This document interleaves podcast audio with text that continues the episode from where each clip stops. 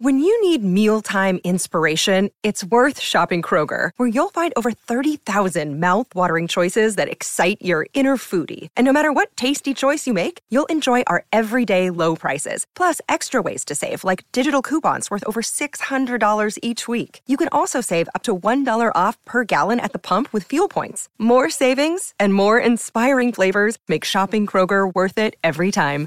Kroger, fresh for everyone. Fuel restrictions apply. Another day is here, and you're ready for it. What to wear? Check. Breakfast, lunch, and dinner? Check. Planning for what's next and how to save for it? That's where Bank of America can help. For your financial to-dos, Bank of America has experts ready to help get you closer to your goals. Get started at one of our local financial centers or 24-7 in our mobile banking app. Find a location near you at bankofamerica.com slash talk to us. What would you like the power to do? Mobile banking requires downloading the app and is only available for select devices. Message and data rates may apply. Bank of America and a member FDIC.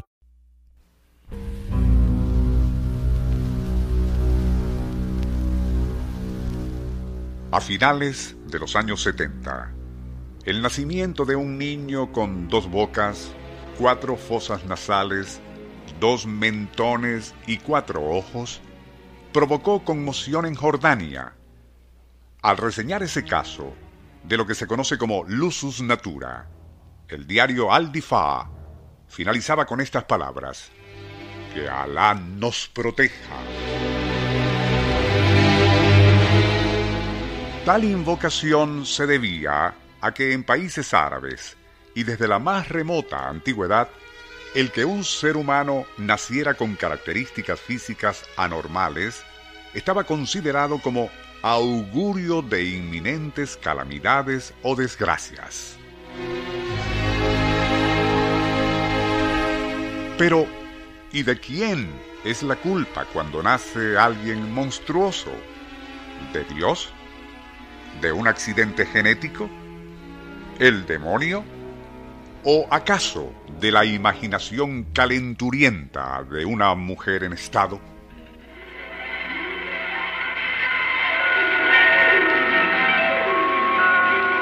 Nuestro insólito universo. Cinco minutos recorriendo nuestro mundo sorprendente.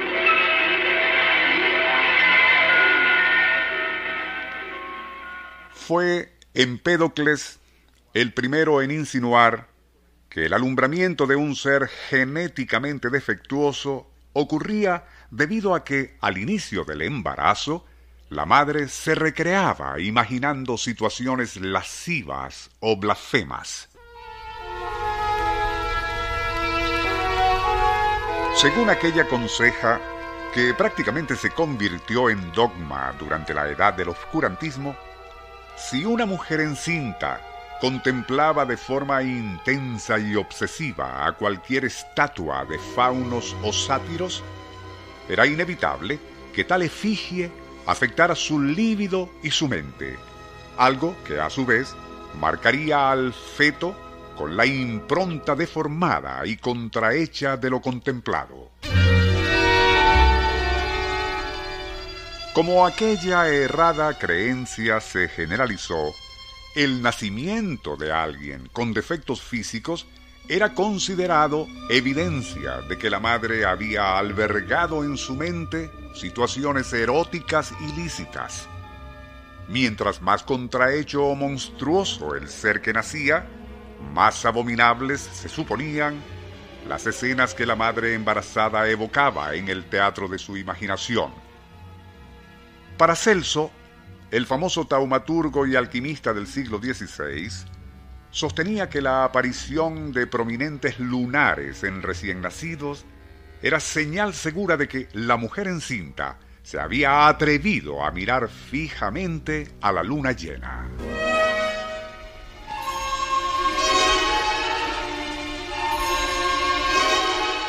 El francés Ambroise Paré, siglo XVII, en su libro Monstruos y Prodigios, no desecha la idea de que imágenes concebidas durante pesadillas o sueños repetitivos también afectaban de manera tan profunda la psiquis de mujeres embarazadas que éstas posteriormente daban a luz a criaturas deformes e incluso monstruosas.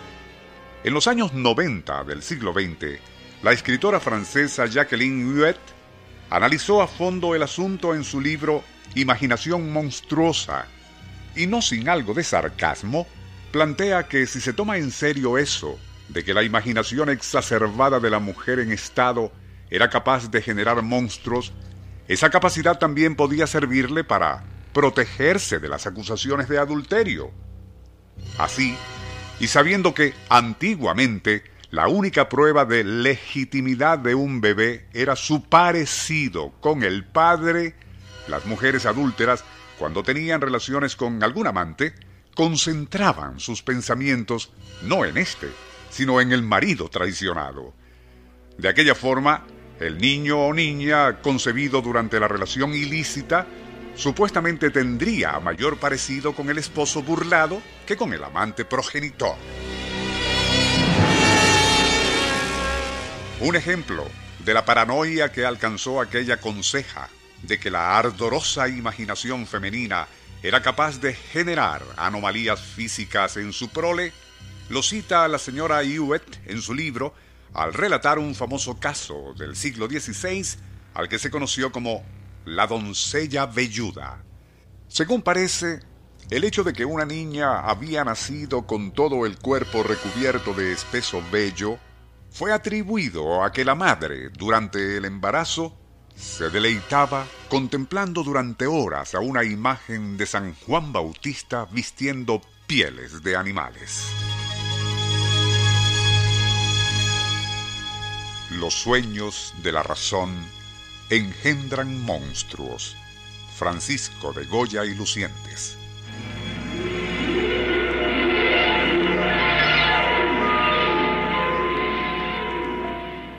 Nuestro insólito universo.